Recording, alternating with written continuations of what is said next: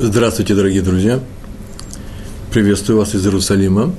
У нас очередной урок из цикла «Еврейское поведение». Сегодня у нас название несколько неудобное, такое длинное название, из двух слов стоит. Необходимость благодарности, именно необходимость. Вот об этом мы сегодня будем говорить. Недельный раздел «Ваешев». Э, там много событий происходит в этом недельном разделе. Мы посмотрим на 39 39 главу, 9 э, стих нам нужен.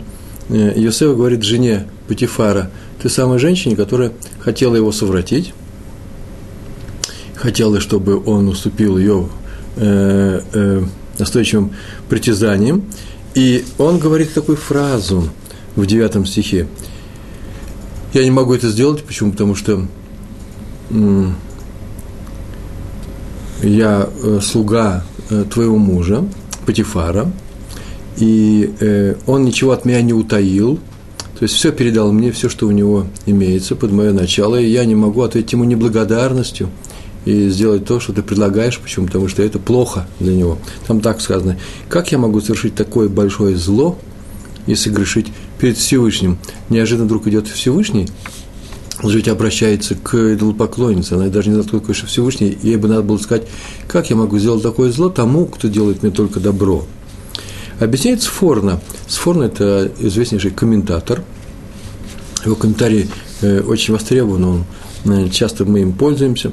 Э, он так объясняет, как я могу совершить такое большое зло, говорит Йосеф этой женщине, и объясняет, сделать зло за добро, не просто зло, а вместо добра – тем самым Сфорно говорит, что Йосеф не может оплатить злом хозяину, который сделал ему только много хорошего и передал ему в руки все, что есть у него в доме. То есть он объясняет ей, что нельзя быть неблагодарным человеком. А то, что он сказал о Всевышнем, это тоже непростая фраза.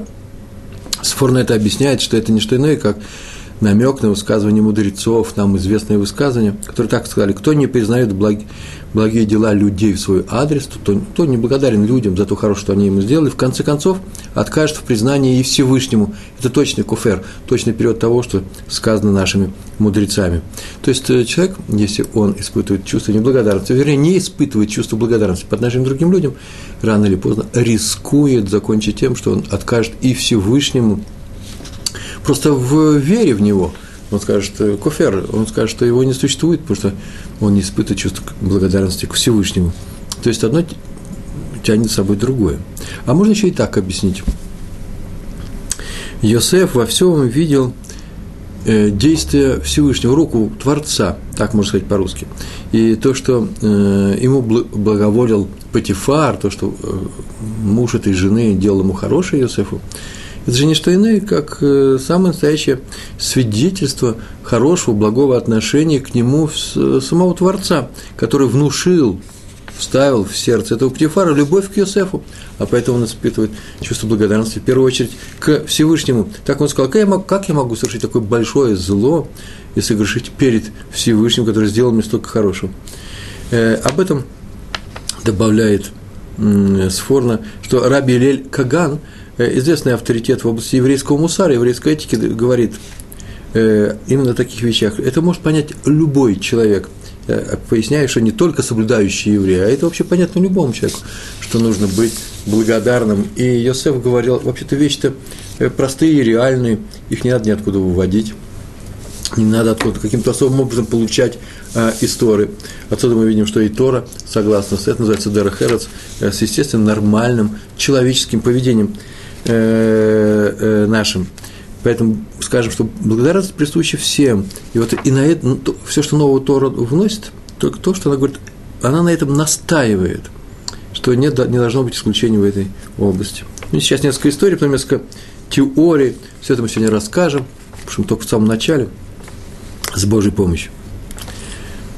Первая история у меня про раби Леви Ицхака из Бердичева – э, история такая непростая, почему? Потому что она требует комментария, может, какого-то, но мне она почему-то запала больше всех в душу, поэтому сразу же начинаю с нее.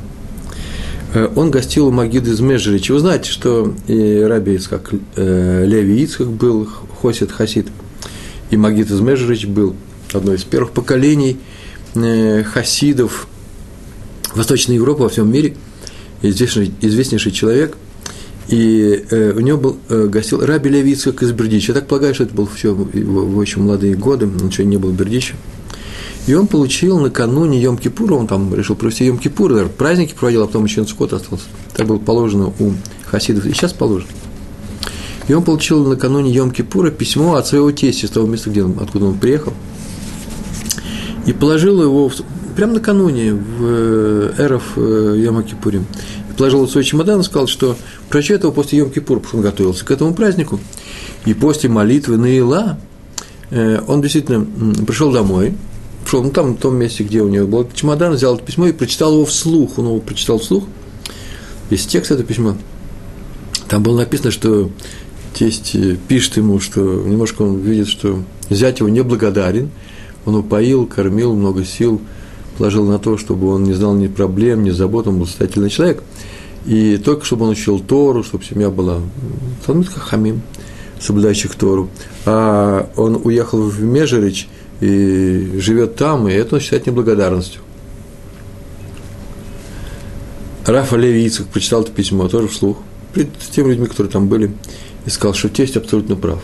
Абсолютно прав. Надо испытывать чувство благодарности. Нельзя быть неблагодарным. Но кто дал ему больше всех? Больше всех ему дал Всевышний. Поэтому так он сказал своим друзьям и ученикам. Сначала пойдем поблагодарим Всевышнего за то, что нам все дал. Молитву Марив, первую молитву, которая после Йом-Кипура, а потом примем решение по поводу нашего тестя. Так он сказал. То есть он напомнил о том, что это настолько естественно, настолько просто и настолько понятно, испытывать чувство благодарности к людям, в первую очередь, как сказал Раби э, Левицкак из Бродичева, к Всевышнему, что даже не нужно, не требуется специального объяснения. Потом мы сейчас скажем об этом, что мы хотим вывести отсюда особенного, такого, что ради чего вообще нужно было затевать урок, учить Тору и так далее. Вторая история про Рава Исраиля Зеева Гусман. Э, фамилия была Гусман. Тоже очень интересно. Благодарность мудрецов. Тоже Всевышнему, кстати. Э, он жил здесь уже в Израиле. И однажды он уже был довольно-таки в пожилом возрасте. Ему установили дудшемыш на крыше. Дудшемыш э, такой солнечный бойлер, который нагревается такими большими э, платами, которые нагреваются э, э, от, солнч, э, от солнца и э, греют воду э, в системе, в системе, в, в квартире. Э, весь Израиль пользуется такими вещами, и там, где жарко, вообще так, так и нужно делать в жарких странах. А ему установили, и это был тогда еще такой новинкой, и он, ему объяснили, что теперь он будет платить за электричество, его семья будет очень мало платить, меньше намного. Э, по крайней мере, летом это большое, большая выгода. И на самом деле через месяц показывает ему жена счет, хешбон счет показывает, и там э, цена на электричество, она объясняет, что раньше было у нас в два раза больше, теперь в два раза меньше, стало это на самом деле хисахон, очень большая выгода. И на что он сказал, вот стоя в окружении, в окружении своих учеников, что теперь надо поблагодарить за такую помощь, благодарить Всевышнего за то, что он нам на самом деле э, помогает. Смотрите, мы сейчас будем затрачивать меньше э, сил по добыванию тех денег, которые идут на электричество. Я оглянулся на своих учеников, говорю, ну а что я могу сделать, что я могу дать? Только то, что я и делаю, могу дать. И принял на себя обязательство на один час увеличить свое ежедневное занятие Торой, Талмудом. А он занимался вообще весь день. Все, что он мог сделать, выкрыть это время, мог выкрыть его только из, э, э, э, от, за счет своего сна. Так он и сделал. Это называется чувство благодарности по отношению к Всевышнему. Повторяю, у всех народов мира э, у всех людей нормального поведения, у всех народов в кодексе нормального поведения записано, входит необходимость быть благодарным по отношению к другим людям. То есть нельзя э, поступить вероломно. Это называется вероломностью, если э, тебе сделали хорошо, а ты поступишь плохо. Это называется вероломность. И это во всех этических э, системах считается совершенно полным абсолютным безобразием. Но более того, эти кодексы настаивают на том, что если тебе сделали хорошо, верни добром и хорошими делами э, этому человеку. Это естественно и понятно. Между прочим, отмечено, что если человек сделал хорошее другому человеку, то он теперь всегда испытывает, все нормальный человек, испытывает чувство благодарности этому человеку. Вы сейчас скажете, мы прекрасно знаем людей, кто ничего не испытывает. Миленький мой, я сейчас говорю о том, что э, одному человеку сделали хорошо, не обязаны были делать хорошо. Если в какой-то семье дети считают, что обязаны им помогать и во взрослые годы, от ребенка другого понимания трудно требовать, а во взрослые годы, то это значит какой-то какой вывих произошел в воспитании с данным человеком. Это э, требует специального рассмотрения. Но когда тебе помогают, хочешь или не хочешь, ты начинаешь испытывать человеку пропорциональным, по крайней мере, э, такое же хорошее отношение, и ты чувствуешь себя обязанным, и сделать плохо ему уже не можешь. Э, отсюда, между прочим, маленькая тайна, вот, может быть, начинается где-то тоже сейчас, что делать людям хорошо, чтобы они не делали вам плохо. Это не еврейский способ устройства этой жизни, а именно то, что от чего, э, чего от нас хочет Всевышний. Устанавливайте дружеские отношения между людьми, делая им хорошо. И тогда к вам будут относиться дружески и с любовью. И, а вот это как раз является нашей целью. чтобы среди, среди людей царил мир, и чтобы мы получали удовольствие от этой жизни. Написано про Авимелаха, раз уж начали мы говорить про народы с кодексом нормального поведения. Авимелах был царем Плештим, палестин, палестинским, фалестимлянским. И там одно время провел Ицхак. Раз он там был во время голода, в, э, это где-то в районе Аждода современного, его там приняли, он, конечно, должен был испытывать чувство благодарности к этому народу, которого принял во время голода и дал там возможность жить. Но так или иначе, Авимелах попросил Ицхака воздать ему и его народу добром, знак благодарности. За что? И Авимелах объяснил, за то, что они не причинили никакого вреда. Могли бы, это было бы естественно. И так мы поступаем со всеми, отсюда следует. И Исаак с этим согласился. Я как-то уже рассказывал на одном из своих уроков, это не смешно, это не анекдоты, так это, это реальность жизни. Э, такая ситуация произошла однажды э, с Равом Шапира, тем самым Равом Шапира, который установил Даф Йоми, вот эту систему, когда все евреи всего мира э, каждый день читают один и тот же Дав Гемары, э, лист Талмуда, очередной лист Талмуда. Э, это он установил, так началось его Ешивы, он в городе Люблиново была Ешива, мудрецов, э, еврейские мудрецы, крупнейших еврейских э, польских ишив. И э, он был, заседал всеми, он был выбран от еврейского населения, от еврейской части электората, какие 20-е годы, наверное, когда Польша э, получила независимость от царской России, от России, и там стал какой-то антисемит, и когда обсуждался вопрос, он просил снять налоги специальные, э, еврейские налоги специально снять, Польша претендовал на то, чтобы ее называли демократической, просилась, наверное, в Лигу наций. Я не знаю, как это происходило, европейская страна находится в центре Европы, и у нее специальные э, налоги есть для, э, для каких-то национальностей. Это явный геноцид. И он просил, и стал один известный антисемит. И в Польше говорят, что и сейчас знают имя его. Вот как мы знаем э, имена зачинщиков Кишиневского погрома, то же самое произошло и в Польше. И какой-то известный человек – я видал его фамилию. Запомнить не могу.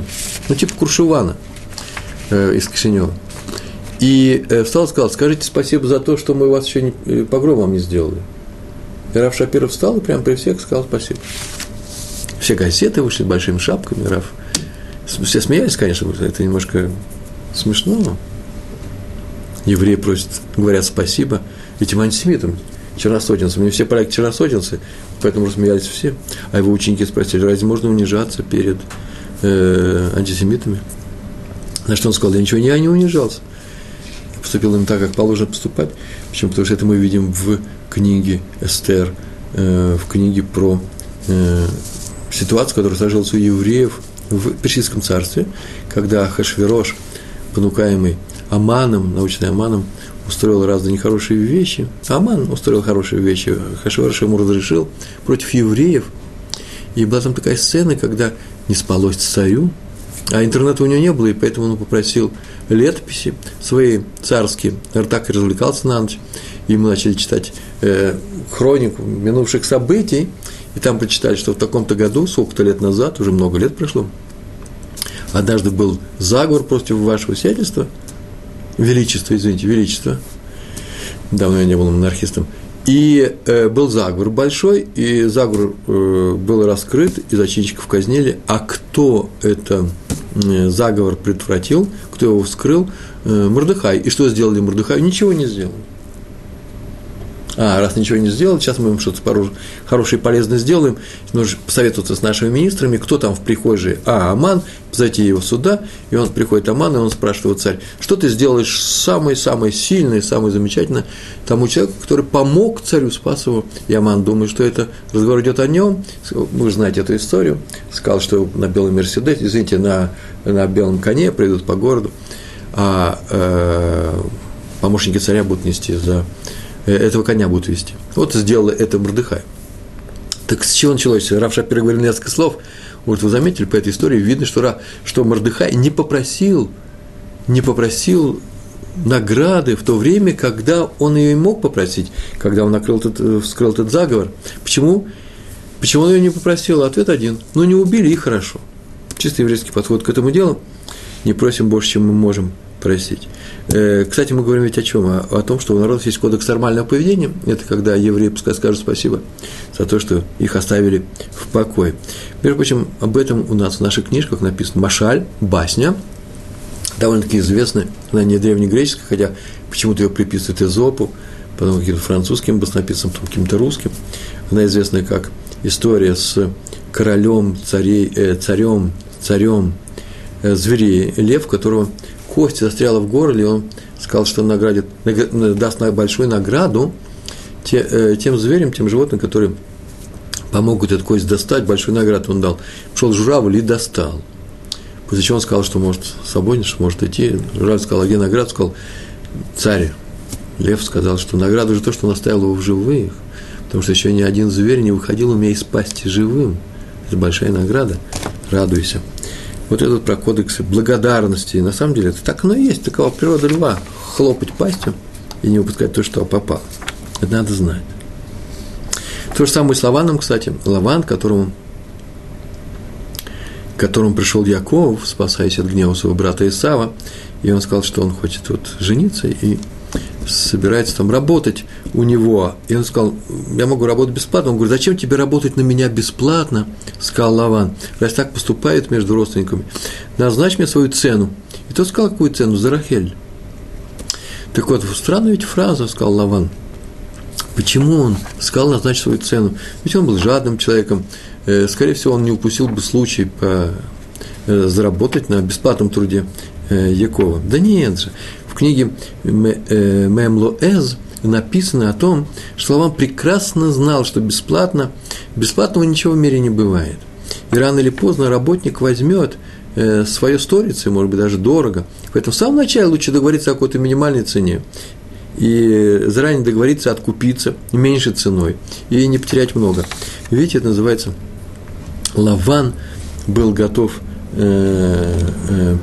заплатить Якову но именно заплатить. Почему? Потому что труд бесплатным тоже не бывает. Э, это нужно знать, это входит сюда в нашу, в нашу тему, необходимость благодарности. Благодарность называется оплата труда деньгами. Мы об этом еще сейчас будем говорить. Еще одна история, и, может быть, начать подводить какие-то теоретические выводы про раби Шалома Швадрона. Замечательная книжка, между прочим, я очень люблю. Он был однажды на празднике у раби Лездера Иуды Финкеля, э, глава Ешивы «Мир», бывший глава Ешивы, Раф Финкель. И он его благословил, потому что он Куэн, Раф Швадрон, и он благословил особым благословением. Там же был, присутствовал в зале Раби Хескель Сарне, глава Ешины Хеврон, крупнейший ученый, я вообще называю их, это крупнейшие Ешивы. И он попросил его тоже благословить. Причем очень интересно он сказал – Благословение, пожалуйста, как можно благословить, чтобы ты долго жил? Говорит, нет, я прошу поблагословить меня так, чтобы я был на бриз мила своего Нина. Нин – это правнук. А у него еще не было правнука. Интересно, он просил браху. У него есть дети, уже некоторые вышли замуж, женились, а правнука нет. А, у него были внуки. У него внуки были, а правнука не было. Потом оказалось, что на самом-то деле – его внучка, вот уже несколько лет была замужем и не могла родить, тем самым просил, чтобы она родила. И Рашвадрон дал ему такое благословение, чтобы ты в положенное время был на Брис, на Брисмиле у своего, у своего, своего Нина на Брисмиле.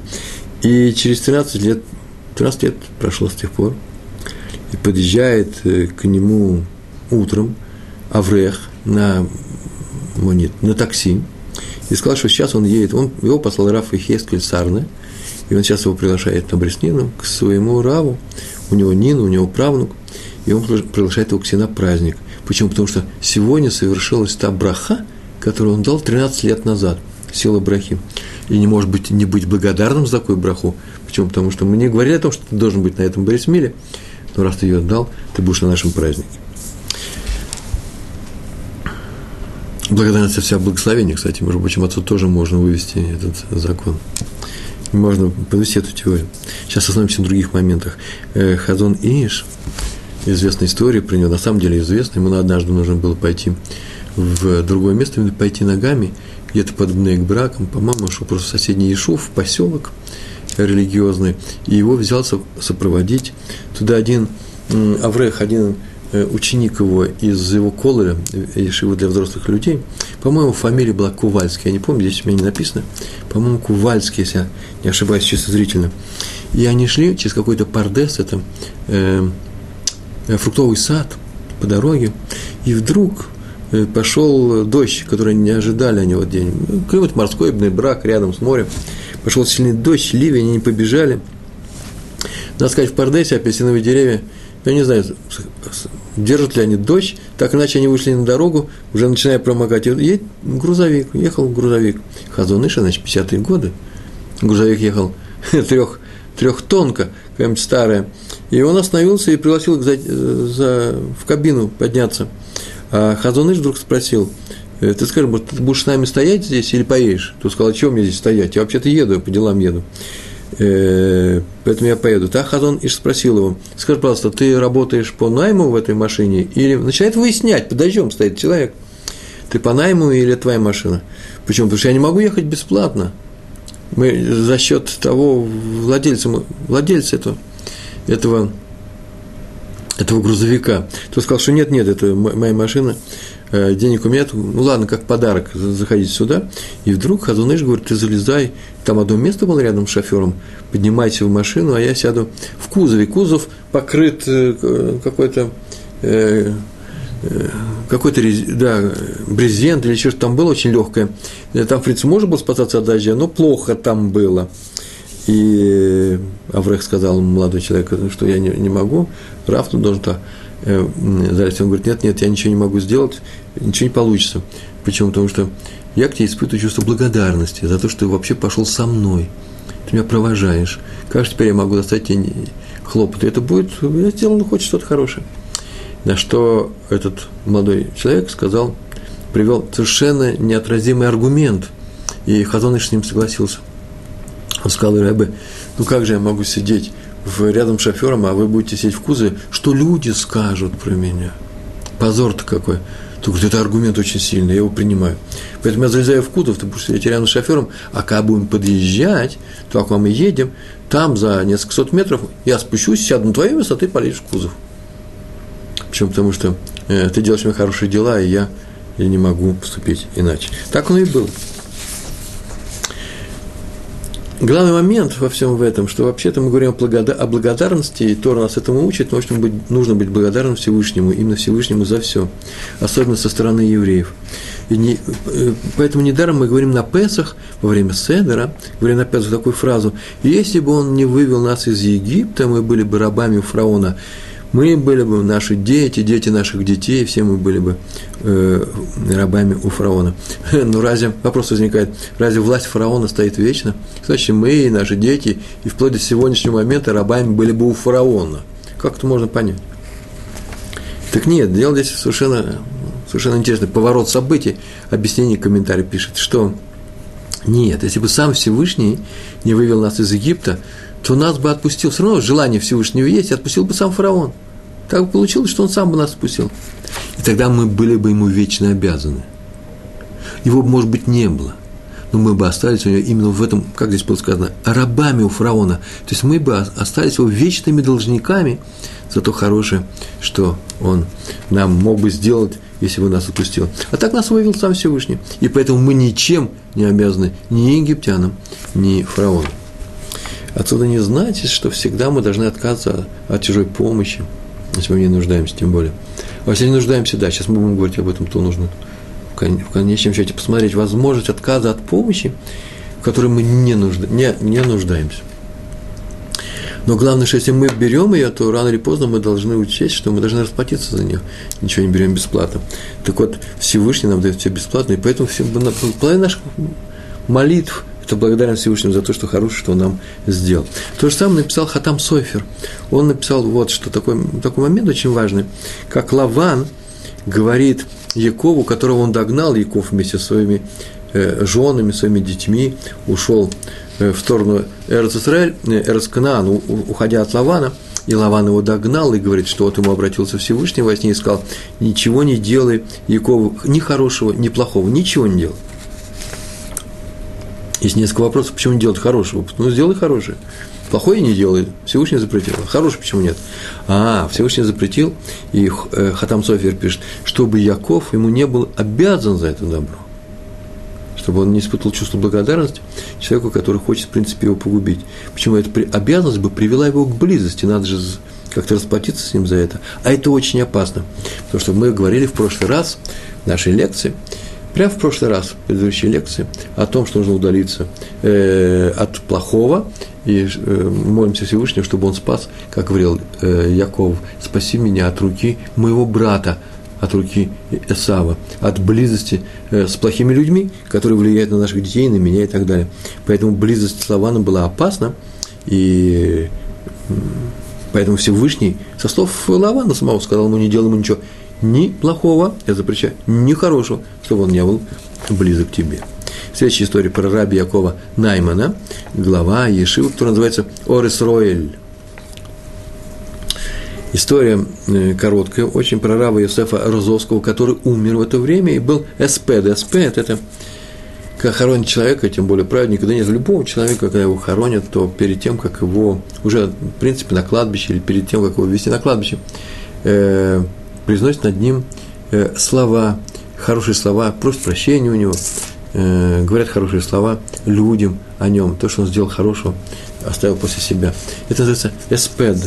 И э, Раф Найман рассказывал про духовного наставника своей же Ишивы, Орес Роэль, э, Рава Йосефа Розовского. Он подчеркнул, и этот эспед, его речь записана, она известна, что тот всегда воспитывал учеников, учеников именно вот в этом, так, чтобы они вся были благодарны людям за все. Это очень важное качество. Есть несколько примеров, когда э, дальше мог бы рассказывать, когда известнейшие наши мудрецы считали, что самые главные качества человека, из простых человеческих по отношению к другим людям, между человеком и его, э, его ближним окружением, это именно качество благодарности. И тот, кто не благодарен, это может быть самое отрицательное, самое отвратительное, плохая черта, которая может быть у человека, неблагодарность. Мы ее назвали в самом начале нашей, нашего урока вероломством, по-другому мы этому не можем даже и назвать. Мы ему делаем хорошие вещи, а он нам делает в ответ плохие. Так вот, он говорил о том, что Раф Йосеф Розовский учил своих учеников быть благодарными и приводил примеры, несколько примеров. Один из них посреди урока, однажды шел урок, Раф Розовский попросил одного ученика, попросил его принести ту гемару, гемар Талмуд, Талмуда, который, если он не оказался, он сказал, что нужно сейчас привести пример, сейчас мы прочтем. Потому что уроки у нас так строятся, мы думаем во время уроков. Мы не рассказываем только то, что мы обязаны рассказать, мы выучили, подготовили. Но начинаем думать, соображать во время, называется, иньян, июн, во время того урока, который сейчас э, э, э, проводим. Поэтому можно задавать вопросы во время урока. Как правило, не везде, не всякий Раф это любит, и не в каждом случае это делается. Но, как правило, так мы учим Тору. Я смотрю, захожу в Ешивы, в Кололе, так учат взрослые, дети, в хедерах. Всегда есть возможность задать вопрос. И вопрос может быть вообще-то немножко не в струе всего этого урока. Он может быть очень важный, но раввин обязан на него ответить. И вот это и называется погружение в Тору. Это и называется учеба. Когда ты получаешь, во-первых, удовольствие от всего от этого, во-вторых, ты учишься э, чему-то новому и так далее. Если дарит, дарит, дарят тебе подарок, но принять не хочешь, как отказать, чтобы не обидеть? Ну, если обидеть нельзя, придется принять. В общем, э, сейчас мы сейчас еще подумаем на эту тему, потому что, может быть, это вопрос будет. Это нам вопрос задают э, э, наши слушатели в прямом эфире. Принять не хочешь, чтобы не быть обязанным людям. Э, но обижать нельзя. Главное это не обижать, это одно из самых главных правил. Мы уже говорили несколько раз, нельзя человеку делать больно. Старайтесь делать что угодно, но не за чужой счет, чтобы никому не было больно. Такая вещь. Ну, все, конечно, стоит денег, времени, желания, умения. И разумнику все нужно тратить. Сейчас посмотрим. И попросил посреди урока, чтобы мальчик встал, молодой человек встал и принес э, Талмуд. Тот встал и пошел за Талмудом. А в это время другой ученик достал свою папку, и там был, э, была книга, сейчас издают маленькие издания с Талмудом. И тут ждал этот Талмуд э, Раву. Раф его поблагодарил, Раф Разовский, положил его здесь, еще провел несколько раз, несколько слов урока, дождался, когда тут придет, тут пришел, взял книгу и объяснил тому, что я могу, конечно, открыть твою книжку, но каково будет, будет тому, который пошел за книгой. И мне нужно быть благодарным, нам нужно быть благодарным за то, что он нам помогает в нашем уроке. А благодарность это состоит из того, что мы не можем его обидеть, чтобы он не чувствовал себя ущемленным, чтобы он не подумал, о, зря я старался, оказывается, здесь все устроилось и без меня. Это и называется благодарность тому, кто приносит книгу. Брискер Ров, э, Раф Соловейчик, да, э, даже отдыхал в отеле, гостиный двор, это здесь в Иерусалиме было, э, в Израиле это было – и в конце надо было расплатиться и уехать. У него были деньги, он должен был расплатиться, но хозяин вдруг отказался брать эти деньги. Отказался. И сказал, что это великая честь для него, для его семьи, для всей его гостиницы, принимать такого великого равина, Рава Словечка у себя. Вот, кстати, может быть, чтобы, чтобы не обидеть, кто дает деньги, то положено заплатить. А Равславечек отправляется и говорит, я вообще привык за все платить сам. И так они долго спорили, и Рафа приводил ему разные примеры из Талмуда, убедил, не обидел он его, что тот должен взять деньги, тот взял их. И потом Раф сказал, Брискиров, сказал свою знаменитую поговорку. Она на идиш звучит, я перевел с иврита, она звучит, очень интересная поговорка. Не знаю, сохранилась ли в русском, по-русски красота этой поговорки. Я ее часто слышу. Он так сказал, платить надо всегда – но лучше всего деньгами, потому что это самый дешевый из плат. Расплатиться деньгами самое дешевое. Так он сказал э, именно в этот момент. Между прочим, за, за, запомните это. Не платить деньгами – это вообще вероломство, это страшная вещь, если ты обязан это сделать. Но если расплатиться, то лучше деньгами. Почему? Потому что все остальное стоит намного дороже. И участие. И не стесняйтесь э, расплачиваться этим тоже, но, по крайней мере, сейчас будут такие истории, когда человек испытывает недовлетворенное чувство благодарности к какому-то человеку всю жизнь и при первой возможности воздает ему добром. Это тема сегодняшнего урока, кстати. Сейчас мы на эту тему поговорим. Пока еще одна история. Раби Арон Котляр, это глава Ишивы Лейквуд, это в Америке. У него был директором, директор Ишивы был Раби Лейб Цвайг, так его звали, он чуть моложе его был. Да нет, они оба были такие уже в пожилом возрасте, они ездили много по Америке вместе директор Ешивы, руководитель Ешивы, Лейквуд.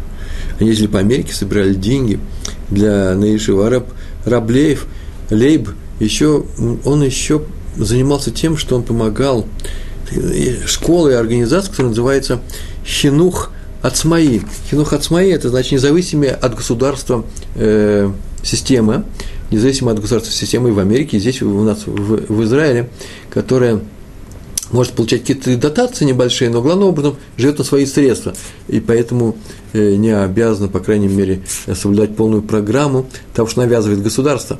Да? Э, в, э, ну, например, в наших школах Хинохасмаи дети мальчики, и дев, мальчики тоже в хедрах не обязаны учить, например, арабский язык. Мы не хотим, чтобы они учили, и они не будут учить, несмотря на то, что здесь такое положение, если в обычных школах его учат. Ну, так они придумали. И он ездил и собирал деньги на учреждение Хинух Ацмаи, и сам вкладывал очень много. И однажды Рав Котлер ему сказал, что надо бы ему увеличить зарплату директору, может, в шутку он сказал, потому что он был вообще совет директоров тоже. И этот директор, говорит, почему? Потому что за эту добавочную работу. И вдруг э, Раф Цвайк сказал, что нет, нет, не надо мне ничего, я и так достаточно получаю в. И, но у меня есть просьба, раз вы хотите отблагодарить меня, у меня есть просьба. Какая у тебя просьба? И вдруг он такую фразу говорит, очень странную.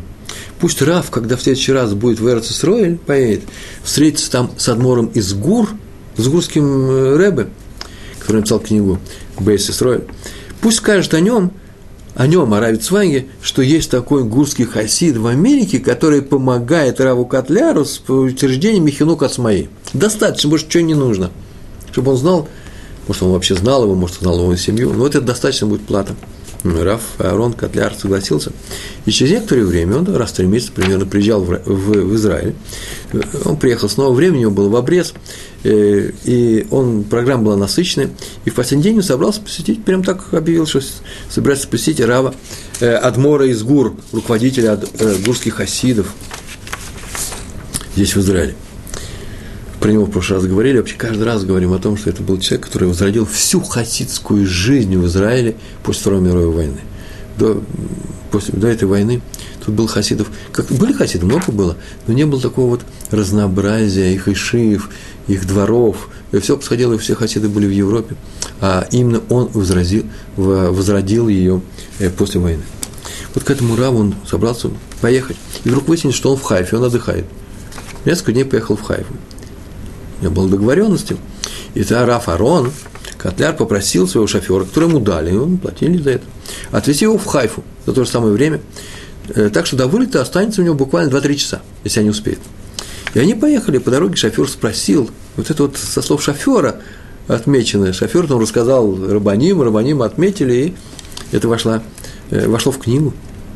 Он спросил, а в чем такая необходимость ездить к Адмору из Гур? Он сейчас живет в другом городе на несколько дней. Рав был три месяца назад, только здесь был, провел с ним много, несколько раз встречался, провел много часов, они что-то обсуждали, учили. Что такое за необходимость ехать прямо перед вылетом? И Раф Арон объяснил ему, Раби Арон объяснил ему, что у него очень большая нужда, необычайно большая нужда. Благодарен за работу Рава Цвайга, который попросил ему лично при встрече, не по телефону, а лично при встрече, что вот такое-то работает в нашей системе.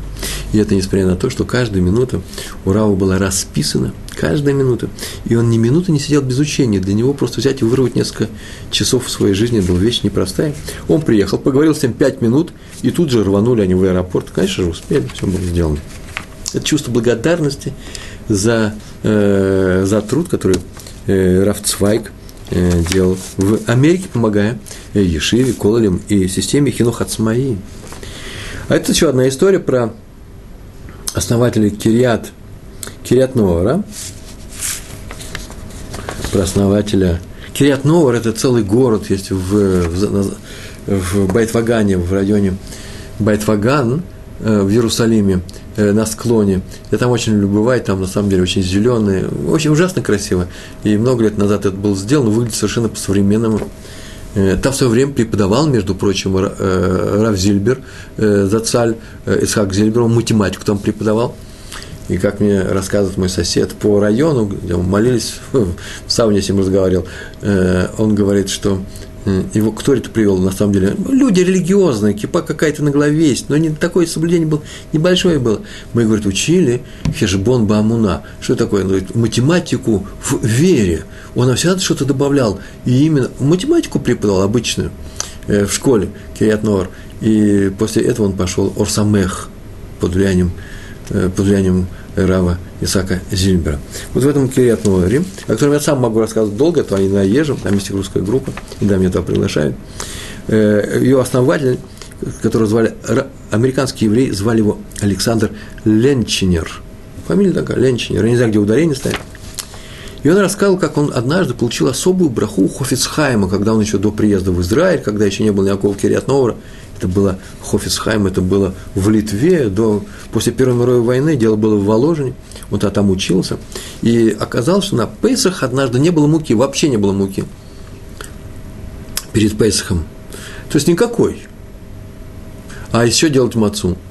Э, такое тяжелое положение было. И вдруг пришел транспорт из Америки. Специально из Америки пришел транспорт проходом от э, евреев Америки, которые прислали эту муку, муку спасти тем, тем самым вообще местное население, еврейское. И ее даже частью было разрешено перевести в Россию. А, Литва была независимая. В Россию, где правили большевики вместе со Сталиным – Радость Хофицхайма была беспредельная, как все писали. Это было тем более удивительно, что все последние годы Хофицхайм вообще-то находился в не самом веселом расположении духа, в горе, печали по поводу положения евреев в Литве и России. А тут вдруг мука пришла из Америки. Тем более было это радостно, что русские власти вдруг разрешили ввести ее в свою, в свою страну, в, в Россию. А, там были вообще запрещены все религиозные обряды, могли врываться во время Пейсха, Э, мацапекарни были закрыты. Такая вещь-то непростая была.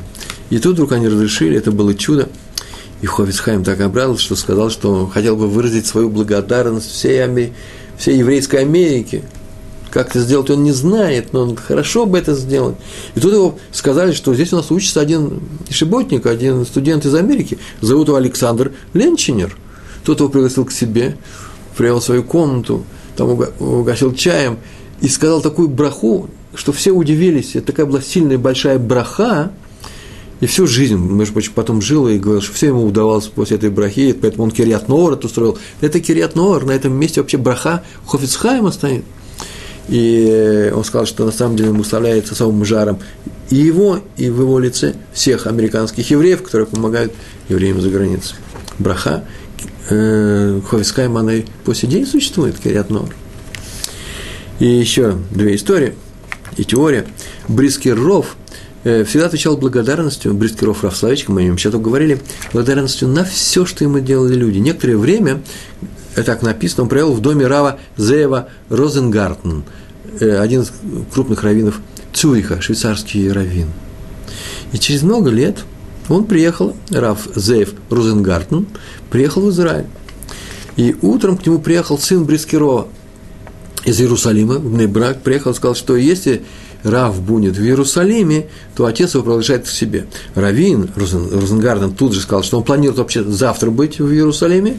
И тут они договорились, нужно сказать, какое время будет, потому что распис, все расписано у Брискирова. И договорились они на 3 часа дня. Посмотрели на расписание автобусов, и получается так, что в 3 часа очень удобно.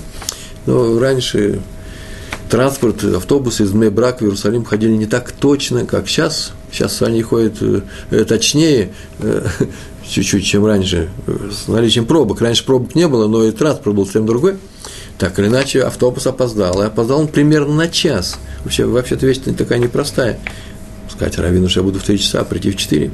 И он в таком напряжении подходил к дому Брискирова и увидал вдруг, что тот сидит, я написал сидит, на самом деле он лежал – на, таком, на такой кушетке перед своим домом на улице, рядом с входом в, в, в дом. Он сидел там полулежа и ждал, когда он войдет. Почему? Сыновья потом сказали, что он так сидел ровно три часа. Он пошел, он ждал тебя, пошел он ровно три часа и сел. Почему? Чтобы не пропустить приезд важного гостя. Он был в это время очень старый и больной, болезненный, больной. Почему? Потому что тот очень тепло его в свое время принимал в Цюрихе. И поэтому он считался обязанным все это время отдать этому гостю. Примерно такая же история рассказывается про раби Муше Арона Штерна, глава Ешивы Каменец, Ешива, который здесь уже в, в, в Иерусалиме. Про него рассказывают, что однажды его пригласили на бармицу к ученику Ешивы. Был сильный дождь, надо было ехать в Катамоны. Катамоны. Транспорт тоже непростой был в Иерусалиме. Это э, южная окраина в то время была Иерусалима район тоже непростой. И э, довольно-таки это было далеко, и был сильный дождь, вот самое главное, был горизонтальный дождик, ветер очень сильный, все сдувал, и сказать, что им надо бы туда не ехать, но почему-то сказал, что хочешь или не хочешь, нужно поехать в такой же дождь. И он приехал, Раф Арон Штерн. Потому что почему? Потому что это был его ученик. Он был преподав... Ученик Ешивы Каменец, маленькая детская ешива, и он был преподаватель, сказал, что э, мне э, труднее отказаться, э, чем поехать даже под этим дождем. Отказаться не могу. И он приехал, вдруг видит, что во двор там, где собрались гости, где собираются устраивать эту бармицу, въезжает такси, из него пытается выйти, именно пытается выйти какой-то очень старый человек в капюшоне, в э, шинели, э, в плаще, и он вышел, начал ему помогать, смотрит, а это сам Рафхайм Шулемец, крупнейший раввин той эпохи, очень старый человек, по книгам э, э, Сихот Мусар мы и сейчас его учимся. Мусар у нас, вы меня извините, все, что мы рассказываем, все это есть в его книгах, можно брать и читать. Очень старый он был, он очень удивился. В такую погоду вы так далеко приехали. Тут ответил, чувство благодарности я не мог не приехать. Прям так объявил, я благодарен этому дому за определенные вещи. А в чем дело какое? Какая благодарность? Дело в том, что отец ребенка посещал в свое время мои лекции, когда я приехал в Израиль. Но только в этом все, все его хорошее дело было, спросил Рафштер. Лекции Рава посещает очень много сотни людей. Не может он ко всем приезжать. А да, ну тогда было их не сотни, а десятки. Если бы один из них не пришел, и второй бы не пришел, и третий не пришел. Прям так все, всю эту фразу говорит Рафхаим Шмулевец. И третий бы не пришел. Кому бы я давал свои лекции? Голым стенам? Поэтому я их не давал голым стенам. Я испытывал благодарность, я не могу не приехать сюда. Я сижу и думаю, даю урок и думаю, а если серьезно, вот поехал бы я во время дождя, старый, больной, ревматизм, дождь. Но там ведь поймут, там очень даже хорошо поймут. Скажут, старый Раф не мог приехать. Дождь пошел, э, и я останусь теплее, и меня простят. Это не то, что простят, вообще просто, э, значит, так нужно поступать. Смогу ли я так сделать? А эти люди не могли так сделать по той простой причине, что они испытывали чувство благодарности, они не могли нести в себе этот долг – того хорошего участия, которое они испытывают к, к тем людям, которые сделали им то или другое добро. Раби Мейр Хадаш тоже был очень старый, кого пригласил на свадьбу ученик. Будущий раввин, кстати, известный раввин Рави, Рав Илель Куперман. И э, Рав Мейр Хадаш, у нас улица Хадаша, э, сын его Хадаш, мой сосед, внуки, э, сказал, что он постарается постарается очень приехать. И на самом деле, да, приехал, провел кедушин, сам устроил, знаете, что такое кедушин, да? Устроил всю свадьбу. Он был главным раввином, он давал распоряжение, браху и так далее, и так далее. Она шла под его наблюдение. После чего сказал, что он едет домой, и все, ну, все понимают это, и он очень слабый. Его отпустили, и вдруг он появляется обратно. А в чем дело? Нет, говорит, я не могу не присутствовать тут до конца. Ну, какое-то положенное время. Почему? Чувство благодарности. А что случилось? И он вздохнул и говорит, ну вот, Раф Элель Куперман уже забыл об этом, а я-то помню, что когда болела моя жена, и нужно было ей помогать, и носить туда продукты какие-то, такая, как видим, был такой период в, в Израиле, когда надо было носить продукты в больницу. Я сейчас не знаю таких стран даже, э, где это нужно. Все везде есть. Правильно ведь, да? Так вот, Куперман носил, Купермал носил в больницу эти продукты. Раф это запомнил, теперь он не может прийти на свадьбу, отметиться и уйти. Чувство благодарности. Мы говорили про подарки, вот я так и мне этот вопрос не уходит из головы, я увижу. Э, есть такое правило – ненавидеть подарки. Сынам это нот ихие. Тот, кто не любит подарки, тот и будет жить. Не знаю, говорили, по-моему, несколько раз говорили, но не было такой одной большого, одного большого урока на эту тему. Лучше не брать подарки, чтобы не, не потому, чтобы не быть обязанным э, людям, а для того, чтобы не развить в себе чувство э, потребительского отношения к жизни. Э, ну, мне что-то кто-то дарит что-то, ну, я возьму это, ну, кушать ведь не просит, пускай полежит. Брать нужно только то, что необходимо. Это называется скромное нормальное поведение. Это можно учить. Однажды проведем без обещания, да, Блинедер, такой урок, как относиться к подаркам. Э, это мы учим из э, жизни наших працев и так далее. В Талмуде на эту тему есть много страниц. Так вот, если тебе сделали добро, ответь им тем же. Иначе ты тот, кто взял у кого-то подарок и не заплатил за него. Расплатиться за подарок – это более-менее это нормально. Э, тоже непростая вещь. По крайней мере, взять подарок и не заплатить него, не, не, не воздать благодарностью – это э, одно из самых больших преступлений, которое может затеять человек в своей жизни – вот этот подход к, э, к людям, именно такой подход к людям, что если мне кто-то что-то сделал хорошее, я это должен запомнить и обязательно теперь должен э, делать хорошие вещи ему, э, это просто подход Торы. Я не знаю, правда, если он мне сделал одну хорошую вещь, должен ли я всю жизнь делать ему хорошие вещи, но, по крайней мере, у меня не будет чувства долга перед ним. Да, пожалуйста, делай хорошие вещи. Ты его любишь, как всех людей. Да? Вегафта, Лерайха, Камоха, любить ближнего, как самого себя. Я хочу, чтобы мне делали, не, не делали плохие вещи. Так и то же самое делай другим. Но не будет чувства обязанности, э, нерасплаченного долга. Поэтому на это нужно смотреть именно таким образом. Это не торговые отношения, ты мне, я тебе. Но это нормальное, ну, мы говорили в самом, в самом начале, нормальное поведение, понятно вообще всем людям Земли. Однажды, совсем недавно, это произошло, когда Равшах еще жил, а он был почти столетний, он умер в сто лет, по-моему. Приехал к нему один еврей из Америки и сказал, что отец наказал ему передать привет Раву Шаху. Поэтому он с ним обязан встретиться, так он сказал всем своим знакомым, друзьям. Взяли телефон, позвонили секретарям, в семью Рава Шаха, Э, Аравшах уже не принимал никого, вообще даже не выходил, был очень слабым, старым человеком. Молодой человек звонит э, Раушаку, называет себя, ему говорят, что тот не принимает. Потом переспрашивают, как, как вас зовут, и снова какая-то тишина, выясняет, и он говорит, нет, нет, можешь приезжать. Вот назначили время, он приехал. И когда он приехал, Равшах вышел к нему из своей комнаты, не в себе в комнату его вели, там, кстати, в дверях. Он сам вышел к нему, сели за стол, угостил его тоже чаем. И начали они беседовать на тему Талмуда. Молодой человек, сияя воодушев... воодушевлением, начал рассказывать свои изыскания в трактате, э, э, в трактате Ивамот, Ирувин. У меня написано, так было написано в этой книге. Это серьезный такой трактат. И они вместе долго учились, э, вошли туда, в лимут, в учебу. И Равшах даже встал несколько раз, чтобы с, пол, с полки взять Рамбама, как было написано, что за ним уже несколько лет не наблюдалось. И потом спросили, а в чем дело, что, что случилось, чем такое особое э, э, произошло, что он так встретил этого молодого человека из Америки. Он объяснил, что очень давно, когда он совсем был молодым человеком, он гостил, гостил в Литве, в Литве у него странствия были, у Равшах в свое время были странствия по разным местечкам. Так было принято, так делали и до э, Гаона из Вильны, и после него, и так делал Равшах, учились в той, и в следующей. Э, отдельная тема, зачем это. И он гостил в доме дедушки этого молодого человека. И был необычайно тепло принят. И всю жизнь он помнил об этом. У него хорошая память была. Человек, который занимается Талмудом, у него не может быть не феноменально, у него была феноменальная память. И он все время испытывал чувство вот этой вот невосполненной благодарности, и он очень радовался, что к нему, что он дожил до той поры, когда к нему пришел внук, и он мог его тепло встретить, и выслушать, и заниматься с ним Торой. Важное замечание, это важная вещь на самом деле. Многие думают, что тут мы сидим с вами и даем советы как каким-то другим людям – а именно, ну вот не тем, которые присутствуют здесь, не те, которые вот напротив меня сидят, а каким другим людям? Я скажу, что я имею в виду. Мол, учитель, например, говорит, будьте добрыми.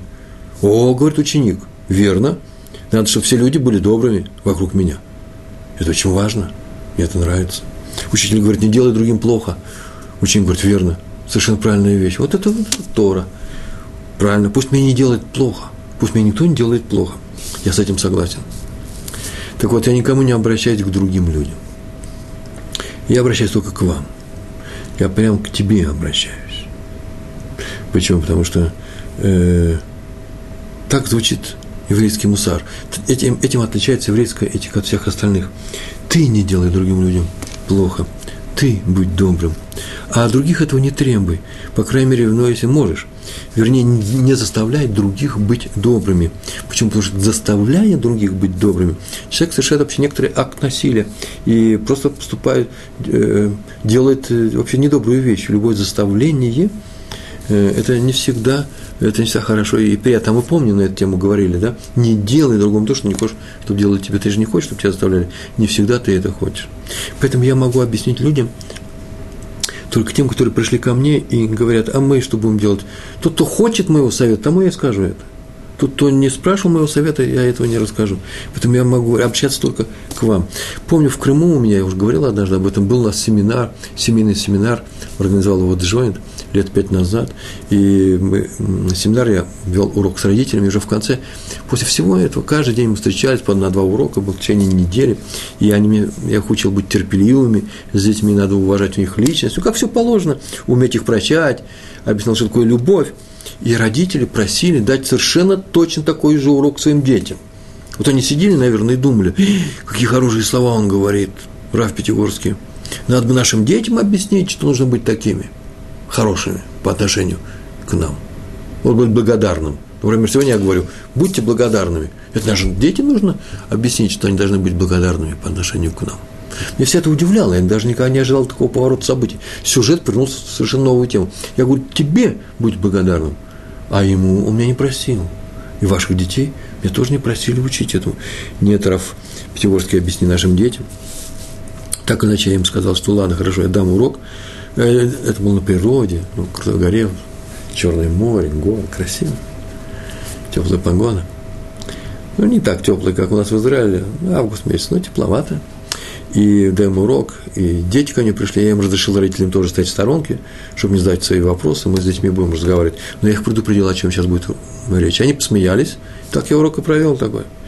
Я им сказал, что с самого начала я научу ваших детей, как терпеливо нужно относиться к вам, что прощать вам нужно многое, что вы там говорите, делаете, потому у вас, у вас было тяжелое детство, вы все упрямые, вы все хотите завоевать свой авторитет, не знаешь, какой авторитет. Вы можете иногда закричать. Вам нужно прощать ваши слабости. Родители посмеялись, почему до этого я каких-то таких слов не говорил им. И сказали, согласились. И именно такой урок я и провел. И родители, в конце концов, согласились со мной. Помню, я подошла ко мне э, какая-то мать и, и говорит, сознаюсь, что только теперь я понимаю, что вы имели в виду, что вы имели в виду-то меня, а не остальных людей. Это очень важная вещь. Пример такой – Ну, как я говорил, я говорю другим, не делай другого то, что не хочешь, чтобы делали тебе, все кивают. А в последнее время я начал задумываться, правильно ли меня понимают. Потом оказывается, что человек меня вообще-то понимает очень странно.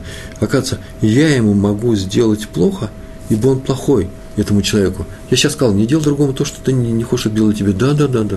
А почему ты сейчас сделал плохо? Только ему-то можно сделать. Ты ему сейчас ты говоришь, что нельзя. Ну как же, ведь он же плохой.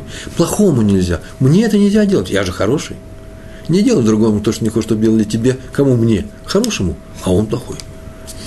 Обвинить другого, найти плохость в другом и всегда оправдать самого себя – это легко. Это не мусар, это не работа, это не та тяжелая работа, которую предлагает нам Тора. Тяжелая, но приятная, необходимая, нужная. Так или иначе, кстати, может быть, о родителях. А, вот о родителях про благодарность. Даже если они против Торы, своих сыновей, своих своих, своей дочери, которые пришли к Торе, своего сына, все равно и сын, и дочь обязаны к ним испытывать чувство благодарности. Э, они, вы понимаете, нас же воспитали эти родители. Хорошо, плохо, это отдельный разговор. Мы довольны этим, не надо говорить, что вопреки воспитанию своих родителей я вот такой хороший. Меня кормили, одевали. Э, жизнь была непростая у предыдущего поколения. И поэтому э, за все, что они сделали нам хорошего, нужно испытывать только чувство благодарности. А поэтому нельзя на них кричать нельзя нервничать, нельзя с ним поступать плохо. Потому что если я буду требовать всеми неблагодарными, получается, что я нарушаю Тору. А раз так, то какую Тору я соблюдаю? Они против Торы? Ну, предположим, я не верю в это, предположим. Но только я и сам против Торы, если я на них кричу. Кстати, еще одно правило. Будь благодарен всем за то, что они сделали тебе хорошего, даже если они сделали это не намеренно. А уж тем более намеренно. Почему? Потому что вот эту часть который он сделал тебе, будь им благодарен. Это не значит, что если мы кто-то открыл дверь, э, то теперь ему должен прощать э, все плохое, что он делает в жизни, другим людям, и мне, и так далее, и так далее, не бояться его. Нет, нужно ко всему подходить разумно. Но и это нужно учесть, что он мне открыл дверь. И не требовало благодарности от других за то, что ты сделал им хорошего, да? Иначе получается, как мы уже говорили, торговая сделка. Пример благодарности, который мы видим в своей жизни, это благодарность своей семье, в которой ты воспитывался, в той, в которой ты сейчас живешь, своим родителям. Это кроме того, той необходимости, которая называется кибутавэм, выполнение заповеди, заповеди уважения отца и матери, быть благодарным тому городу, где я жил, школе, стране, в которой я жил, народу, в, котором, в среде которой я э, жил, э, школе, институту, э, про чужой народ. Это тоже очень важно. Это народ, э, независимо от того, какие хорошее ли они делали или плохое, были во времена, когда нам устроили погром, за это мы не можем сказать спасибо, но в то же время э, евреи, написано э, с египтянами, про египтян, были благодарны им за то, что они приняли во времена голода, э, нам скажут, во времена голода пришли евреи. Это Юсеф их привел, правильно, Юсеф их привел, но хлеб-то мы ели, который выращен руками египтян. Так или иначе, сегодня был важный урок, не знаю, достучался ли до ваших сердец, я надеюсь, что достучался. Это важная вещь. Еврей – это тот, кто испытывает чувство благодарности. Евреем может быть любой человек еврейского происхождения, который вообще выполняет все, но если в нем, в его сердце нет такого места благодарности по отношению ко всему хорошему, что он получил, тем более благодарность по отношению к Всевышнему, тут меня, извините, тут э, Торы и не было. Я надеюсь, что Тора у нас есть. И я вам благодарен за то, что вы дошли до самого, до самого конца, до этого урока. Большого вам успеха, всего хорошего, э, благословения, э, всего хорошего. Шалом, шалом.